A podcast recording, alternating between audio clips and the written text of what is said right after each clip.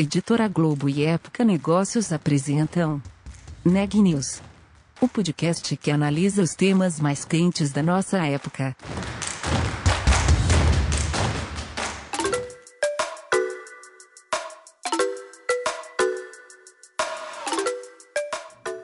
Olá, aqui é Marisa Dangil da Época Negócios e você está ouvindo mais um episódio do Neg News, nossa série de podcasts sobre como navegar e liderar em tempos de incerteza. Há empreendedores que muito cedo decidem que querem mudar o mundo. Ao juntar esse propósito com conhecimento de gestão e das questões sociais mais graves do país, são capazes de criar negócios de impacto que ajudam as pessoas e ainda dão lucro. Na edição de hoje do Neg News, Cristiane Mano conversa com um desses empreendedores, Tomás Cirujo, do Doutor Consulta. É com você, Cris.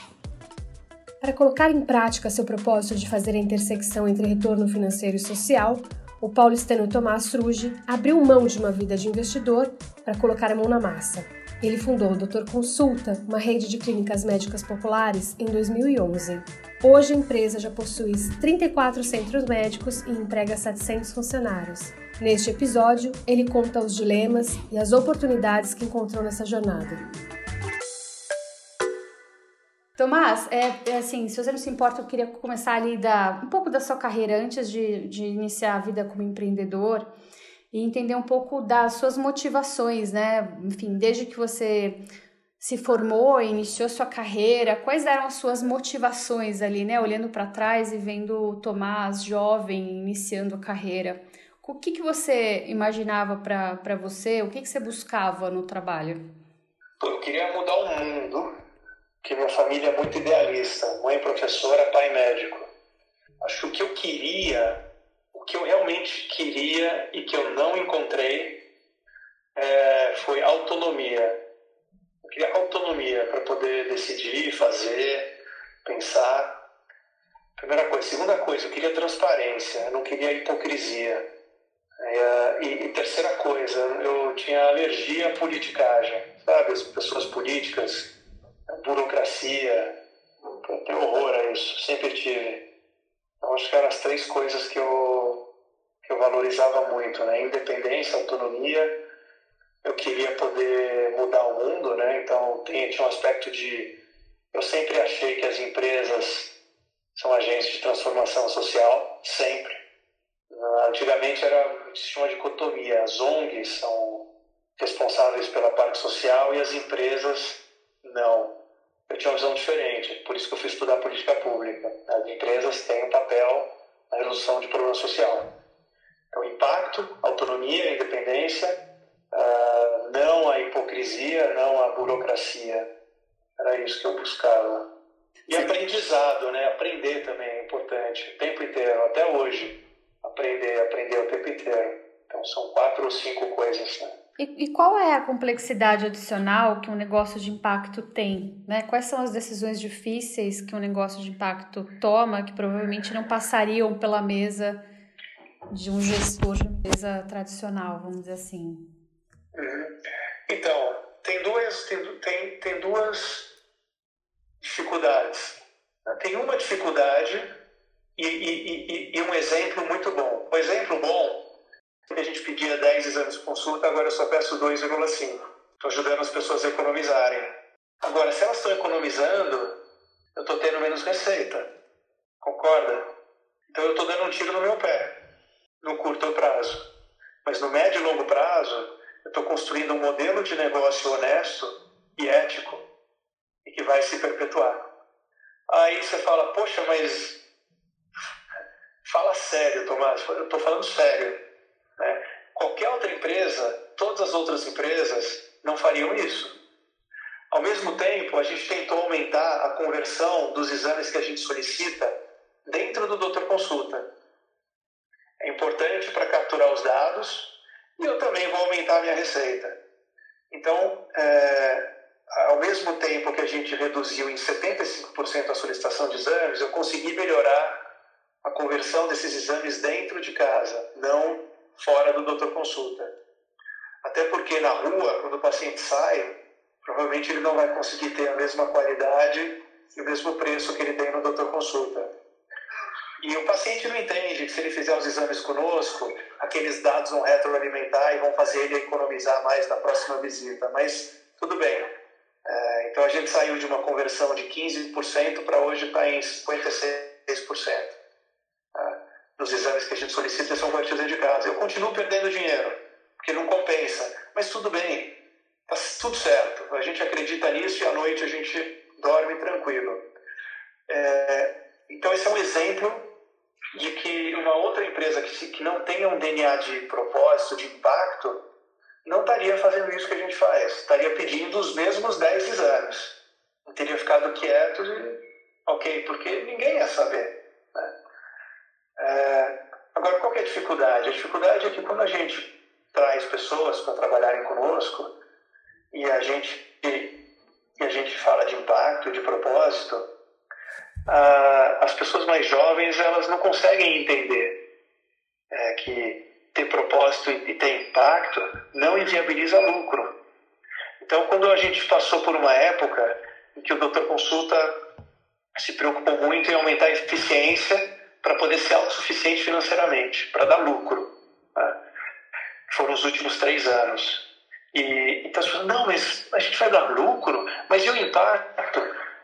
Então, mas a gente, a gente gastou muito tempo explicando para as pessoas que para perpetuar o doutor consulta, para a gente ter independência, para a gente ter gordura, para poder sobreviver a crises, a gente precisava ter margem. E ainda bem que a gente tomou a decisão de dar lucro três anos atrás, porque se a gente não desse lucro com Covid nas costas, game over.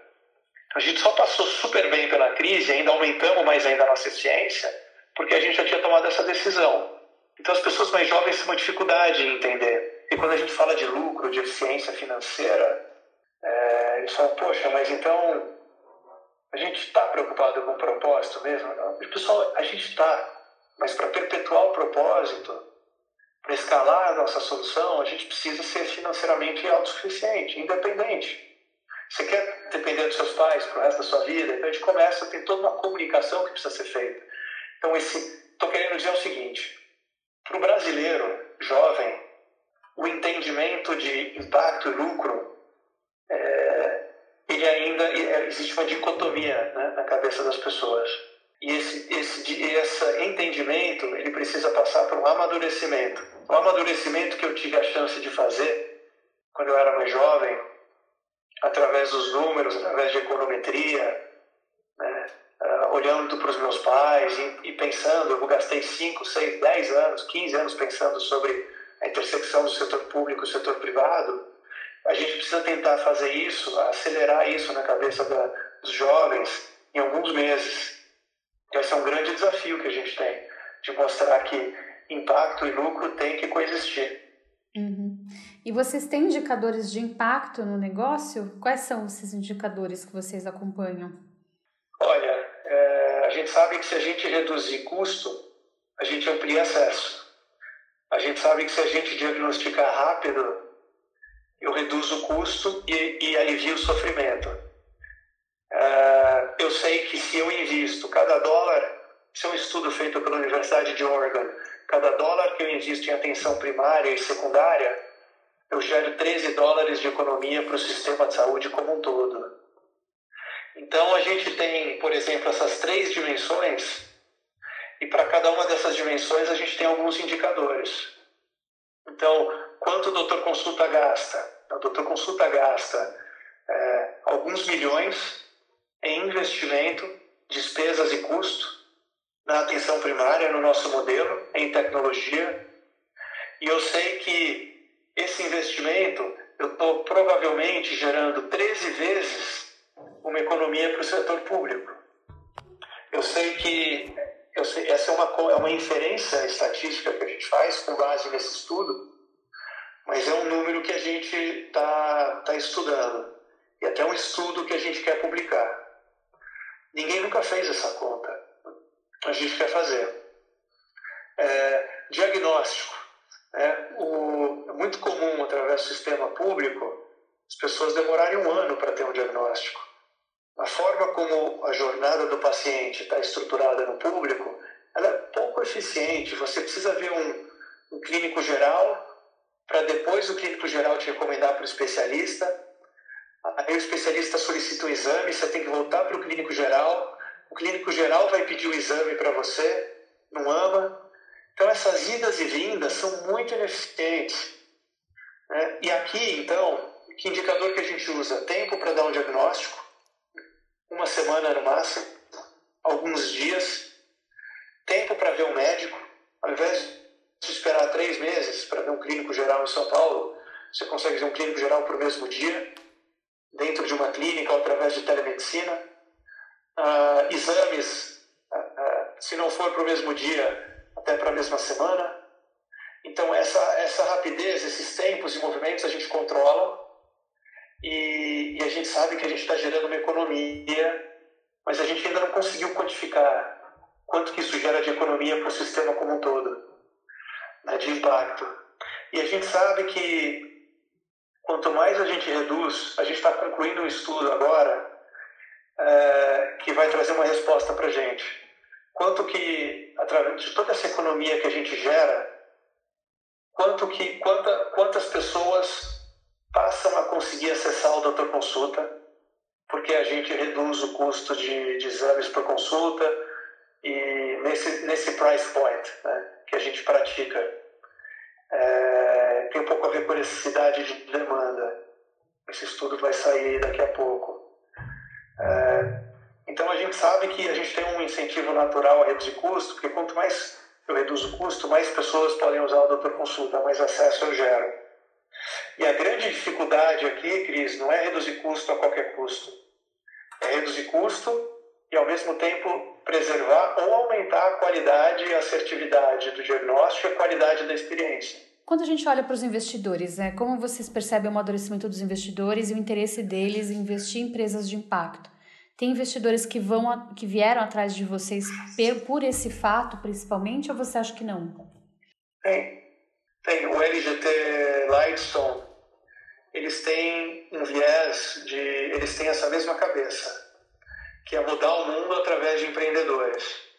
Então, o interesse inicial deles, a gente chamou a atenção deles porque a gente tinha essa mesma cabeça.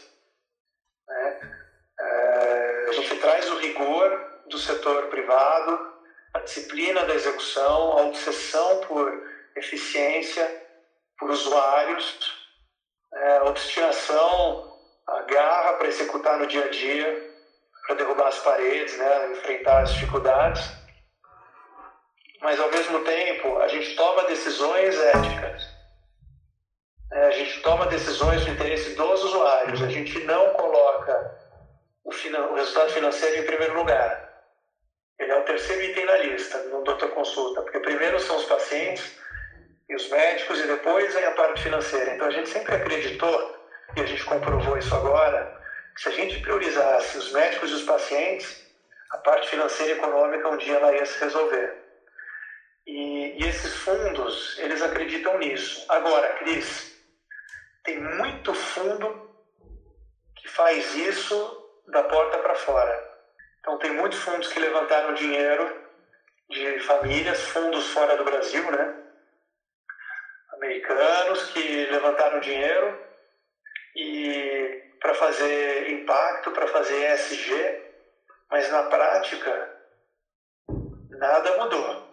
Você conversa com os fundos e você vê que a conversa é a mesma, não existe uma mentalidade diferente. Os retornos que eles esperam são os mesmos, os termos são os mesmos e não estão muito preocupados em ter impacto. Então, tem as duas coisas, que não dá para falar que todos os fundos se preocupam com isso e também não dá para falar que, que todos os fundos não se preocupam. Tem, tem alguns fundos que, que fazem isso de forma muito profissional. O, L, o LGT Lightspeed, eles fazem isso de uma forma muito profissional o fundo lá de Liechtenstein, né, que investiu na gente lá em. Pois investiram na gente em 2014, 13. A gente ainda estava só em Neópolis, né? Você vê a cabeça deles, né? É, e Tomás, e qual foi o momento mais difícil à frente da, do Doutor Consulta até agora para você e, e como que vocês lidaram e como que você lidou, né, ou a equipe lidou com a situação? Eu acho que o momento mais difícil que a gente passou e passa é em relação às pessoas. Eu acho que assim, startup é resolver problema e quebrar parede todo dia. É, a gente está sempre colocando o avião no ar, né? ele nunca estabiliza em voo e na, na altitude cruzeiro. Está sempre aperfeiçoando. E chega uma hora que você até poderia estabilizar o avião no ar, mas a cultura é, de disrupção de insurgência, ela tão, tá tão dentro que você está sempre tentando, o time está sempre tentando melhorar, pivotar, desenvolver um modelo de negócio novo. Tem uma forma diferente de conduzir negócios, né? É, agora, a de grande dificuldade é que quando você cresce muito rápido, todo mundo fica para trás. E aí as pessoas não acompanham a companhia e a maioria das companhias, e a gente também no passado, não dava suporte para as pessoas crescerem na velocidade da companhia. Então, se hoje eu fosse refazer o doutor consulta do zero, se eu pudesse fazer uma coisa diferente, eu, eu investiria muito mais cedo, muito mais rápido, para desenvolver as competências para dar suporte para as pessoas. Então, hoje o que a gente faz? A gente pega todas as posições da companhia, em todas as áreas, e a gente criou o chá. São competências, habilidades e atitudes. E a gente mapeia todos os indivíduos da companhia em relação ao chá daquela posição, daquela área. E a gente identifica, ah, de novo, tá vendo? De novo, né? Pega o ESIS, identifica onde deveria estar, mede a lacuna e bola um plano para de desenvolvimento individual para dar suporte para aquela pessoa, para ela acompanhar a companhia você vê que as coisas se conectam, né? Quer dizer, aquele princípio que a gente traz da Ambev, que eu trouxe da, Chicago, né? De rodar os modelos, de prever o futuro e tal. E outra coisa, né? Acho que um, um momento de dificuldade. A gente, a gente sempre achou que para algum, algumas coisas que a gente precisa fazer, a gente não tinha o conhecimento dentro de casa. Então a gente procurou trazer pessoas de fora, executivos experientes, executivos sênior. E a gente trouxe essas pessoas e, e, e, e, eles tiveram muita dificuldade de se adaptar ao doutor consulta. Eles vinham de culturas muito diferentes, muito estabelecidas, um mindset absolutamente diferente. As pessoas chegavam no doutor consulta, tinha uma dificuldade muito grande de adaptação. Muito, eles não conseguiam, uh, sentiam perdidos, era muito dinâmico e tinham muito menos estrutura do que as empresas que eles estavam e causavam muita confusão, porque eram pessoas que tinham muito poder na mão e, e, e não se adaptavam e não conseguiam dar suporte. Então, o que a gente aprendeu? Né? Que são pessoas que não estão mais hoje aqui e, e, e se a gente for trazer pessoas assim de novo no futuro, a gente tem que tomar primeiro muito cuidado porque a nossa cultura ela é muito especial, muito específica, ainda mais na área de saúde, que é uma área muito tradicional, e, e criar um sistema para dar suporte para essas pessoas. Então, pegar os principais embaixadores da, da cultura do Doutor Consulta e cercar essas pessoas mais senior com essas pessoas durante o tempo, para que essas pessoas contaminem esse indivíduo. Uh, então, se for uma expertise que a gente precise trazer para a companhia. Então, gente, gente é tudo, né? Então, cuidar dos jovens, criar. Então, a gente criou um programa de trainee, né? e é uma das coisas mais importantes que a gente tem dentro da companhia. Uh, mapear o chá para todas as posições e todas as áreas e criar os programas de desenvolvimento individual. A segunda iniciativa. E a terceira, é cercar, se a gente trouxer alguém que é sênior de uma outra empresa, cercar essa pessoa com embaixadores da cultura. Eu sei que vocês não podem dar números né, financeiros, mas é, você já dá um lucro? Você, é, vocês têm que. Sim. Tá. Sim. E vocês estão crescendo mesmo com a quer dizer, Covid, a crise veio, eu não sei como que foi isso para o negócio de vocês. Então, e esse número, Cris, a gente está crescendo hoje 35% ao ano uh, em relação, uh, em relação a, a 2020. Tá? E uhum, uhum. é em São Paulo, né? Em São Paulo. A partir do momento que você sai de São Paulo, você começa a acelerar a sua taxa de crescimento. Uhum, uhum. Por isso que a gente, por isso que eu te dei assim três vezes em dois anos, é a gente saindo de São Paulo e replicando o nosso modelo em outras regiões que a gente mapeou. Legal. E você é você ainda está muito mão na massa no negócio, Tomás? Quanto que isso toma do seu tempo pessoal? É, 100% do meu tempo está aqui. Hoje eu estou muito envolvido em talento, né? Gente, um, projetos estratégicos, novos projetos, novas tecnologias, novos produtos e relação com os investidores e fundraising. E o Renato faz um trabalho excepcional na parte de operação, né? nos centros médicos e operação de clínicas. E então essa é a forma como a gente se dividiu. Uhum.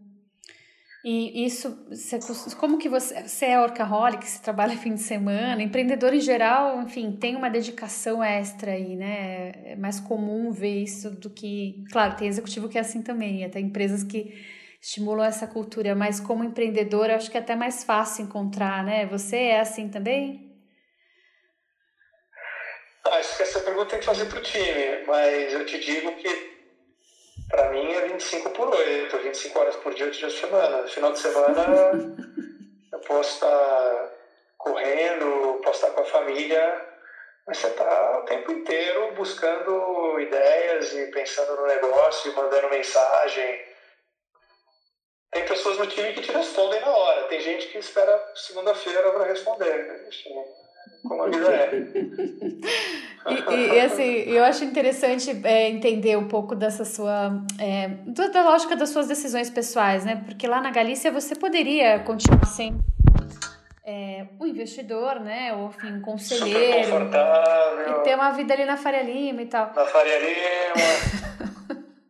Mas Por que sabe não? o que é? Viver na margem. Viver na margem achando que entende de tudo e não entende de nada. Rei da planilha fazendo conta financeira, lendo as uh, notícias aí de orelhada, fazendo fofoca nos almoços e a vida real passando aqui do lado, né? Que é empreender, que é construir coisa do zero, que é mudar a vida das pessoas, que é conhecer gente nova, aprender, né? Construir. Isso que é viver para mim.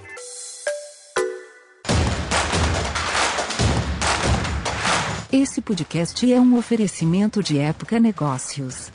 Inspiração para inovar. Não deixe de conferir nossos outros podcasts. Presidente Entrevista Presidente. The Office. E os negócios da nossa época. Ouça, acompanhe, compartilhe. Vamos fazer deste podcast o nosso ponto de encontro.